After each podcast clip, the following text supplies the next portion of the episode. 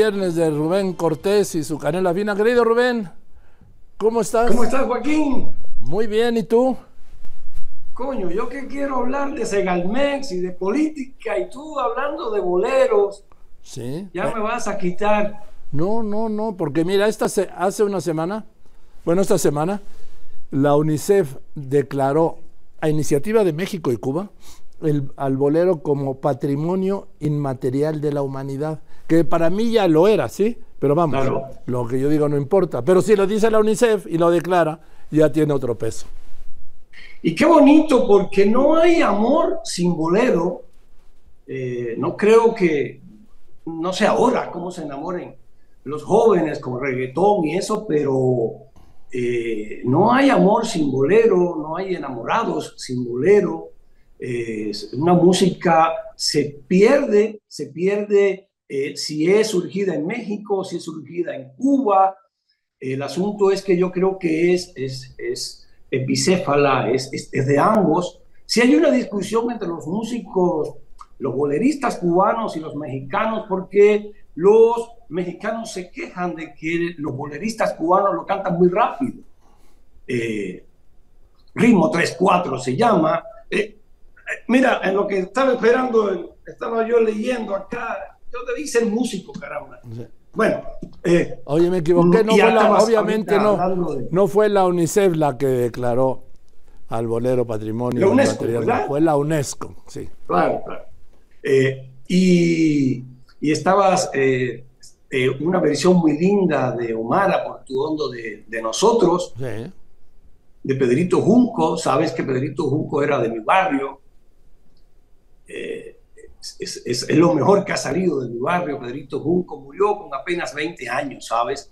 Poquito después de haber compuesto esa canción eh, a una novia a una novia eh, que tuvo ahí en el barrio y entonces Pedrito Junco contrajo la tuberculosis, que era en la época una, una enfermedad incurable y entonces no se podían besar los novios y Pedrito no le podía decir tampoco porque le daba vergüenza, era una enfermedad vergonzosa entonces y, y hace esta canción, eh, nosotros que nos queremos tanto, no, o sea, no la puede besar y le dice, no me haga una Sí. canción muy linda. Dice, debemos es separarnos. sentido de la canción. Dice, debemos separarnos, no me preguntes más.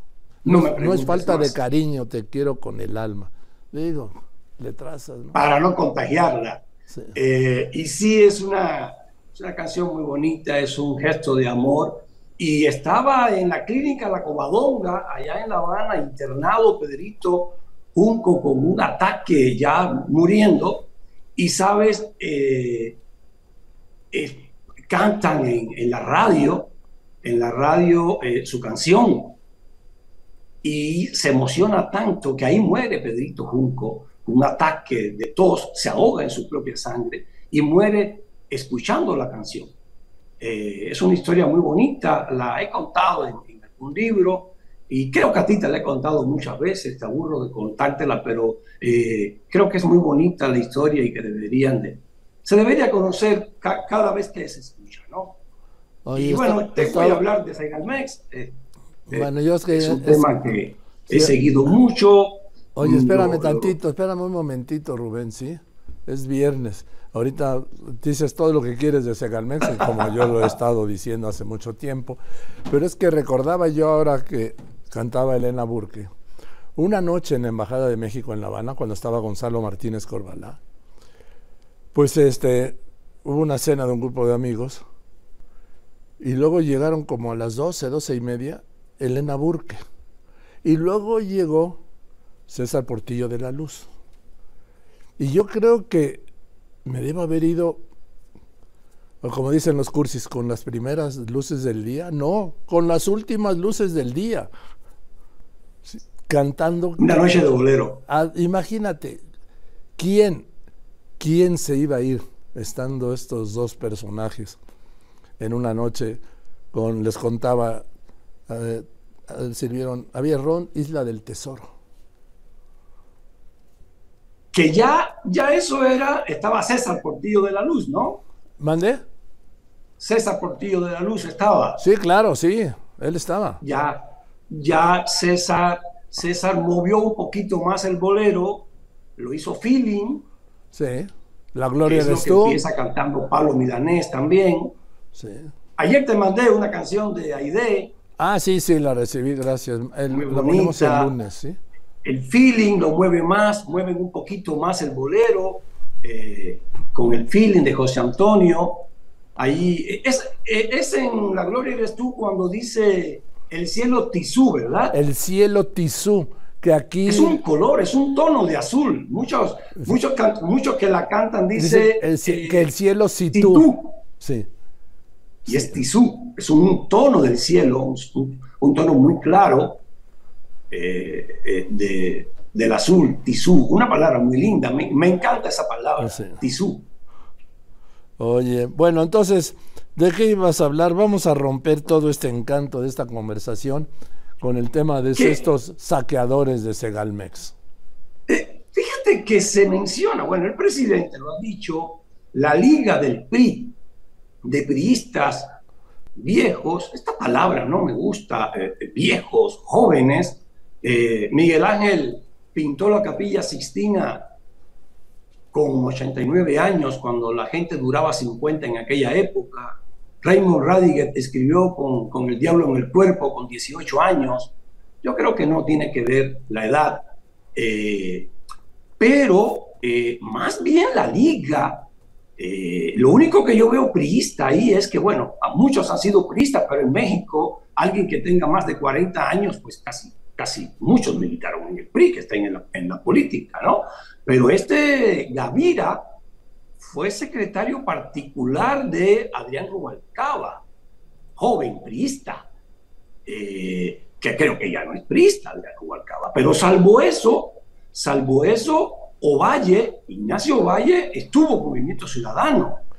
fue priista hace muchos años. A ver, Ignacio Ovalle fue secretario del presidente Luis Echeverría y luego fue director de CONASUPO, que no se nos olvide. Claro, claro, como bueno, como muchos, ya te decía, que tenga más de 40 años en México eh, de edad, seguramente en algún momento fue priista, partido casi único, pero más recientemente estuvo muy relacionado, fue militante de Movimiento Ciudadano, y yo veo más una liga de Movimiento Ciudadano con Segalmex que el PRI. Pero por supuesto que sí. Por ejemplo, eh, este, el empresario, el empresario este Alejandro Puente, que es el, más mencionado ahí en, esta trama de corrupción, este hombre, eh, su pareja es Pilar Lozano, que es la representante del gobierno de Nuevo León en la Ciudad de México. El padre de Pilar Lozano Javier Lozano fue alto funcionario en Segalmex y está preso. Lo agarraron en Argentina. Eh, Pilar Lozano es la pareja de este empresario. Eh, eh, se dice, déjame decir, se dice, mm, Pilar Lozano fue quien presentó, es muy amiga de la esposa del gobernador este problemático de Nuevo León, de Samuel García, ella fue quien presentó a Dante Delgado con Samuel García. La trama es más que tricolor, muchísimo más. Ahí están las investigaciones, hay que leerlas nada más. Eh, y yo creo que en, en, la parte local, en la parte nacional, la trama es más de movimiento ciudadano que del PRI. Tanto es así que en política no hay eh, casualidades, Joaquín. Y después de todo el sainete de, Nuevo León, del gobernador que se iba, que no se iba, que se quedaba, eh, es que surge todo este asunto, ¿eh? de, que cae esta persona, Gavira, que estaba ahí, no, no, sé cómo no lo habían atrapado, estaba en la Ciudad de México. esa es una parte pero es mucho más grande el asunto de Segalmex. Por supuesto. Porque es internacional. Eh, estos nuevos empresarios jóvenes que se han hecho de buenas a primera en este gobierno multimillonario, que nadie los conocía de edad muy corta, eh, dos de ellos forman una empresa que se llama Libre a Bordo. Esa empresa mexicana está incluida en una investigación en los Estados Unidos porque esa empresa violó el embargo de Estados Unidos contra Venezuela.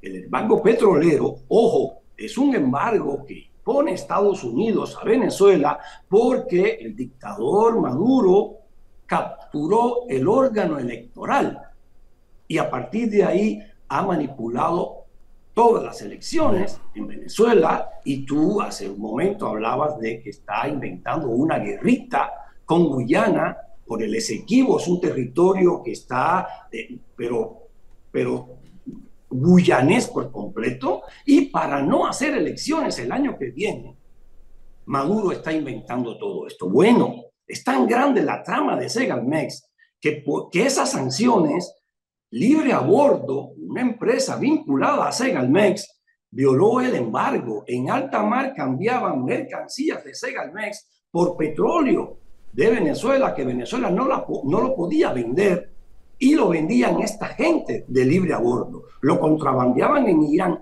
Mira dónde llega toda la trama. Tiene dos alas. Un ala en México y, un ala internacional. Y nada más y nada menos que con el con el sátrapa Maduro, Joaquín.